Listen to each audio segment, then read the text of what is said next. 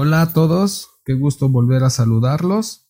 Seguimos meditando en la palabra del Señor. Voy a, leer Mateo 7, versos 13 al 29, como título Buenos frutos sobre la roca. Entrad por la puerta estrecha, porque ancha es la puerta y espacioso el camino que lleva a la perdición, y muchos son los que entran por ella, porque estrecha es la puerta y angosto el camino que lleva a la vida, y pocos son los que la hallan.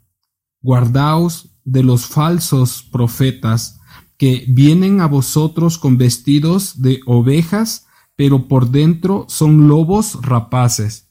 Por sus frutos los conoceréis. ¿Acaso se recogen uvas de los espinos o higos de los abrojos?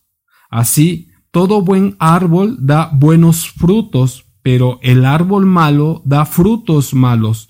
No puede el buen árbol dar malos frutos, ni el árbol malo dar frutos buenos.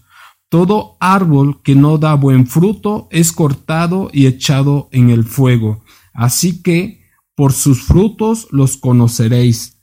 No todo el que me dice, Señor, Señor, entrará en el reino de los cielos, sino el que hace la voluntad de mi Padre que está en los cielos. Muchos me dirán en aquel día, Señor, Señor, ¿no profetizamos en tu nombre y en tu nombre echamos fuera demonios y en tu nombre hicimos muchos milagros?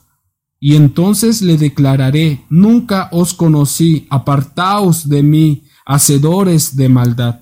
Cualquiera, pues, que me oye estas palabras y las hace, le compararé a un hombre prudente que edificó su casa sobre la roca.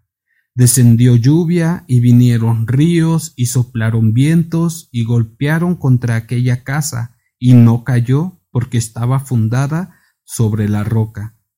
Pero cualquiera que me oye estas palabras y no las hace, le compararé a un hombre insensato que edificó su casa sobre la arena y descendió lluvia, y vinieron ríos, y soplaron vientos, y dieron con ímpetu contra aquella casa, y cayó, y fue grande su ruina.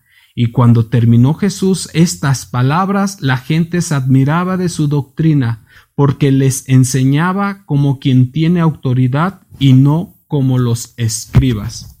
Tomamos innumerables decisiones a lo largo de nuestra vida y muchas veces nos vemos ante dos posibilidades, una puerta ancha y una puerta estrecha. Según la puerta que escojamos, podemos tomar un camino totalmente opuesto. Se nos previene aquí contra los falsos profetas, a fin de que estemos alertas para no ser engañados y descarriados por ellos. Los profetas verdaderos son los que de parte de Dios comunican a la Iglesia lo que ha de suceder y le intiman lo que debe cumplir. Aquí se trata de falsos maestros que al hablar como ovejas quieren ganar dinero y prestigio como lobos devoradores. El Señor nos da una buena norma para descubrirlos. Una vez probados por sus frutos los conoceréis. Primera de Tesalonicenses 5:21 dice, examinadlo todo, retener lo bueno, el Señor establece la siguiente norma. No todo el que me dice Señor, Señor entrará en el reino de los cielos. Para nuestra felicidad es necesario hacer la voluntad de Cristo, que es hacer la voluntad del Padre que está en el cielo. ¿Cuál es la voluntad del Padre?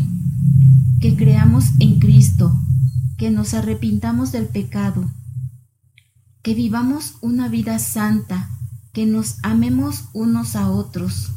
En una palabra, su voluntad es nuestra santificación.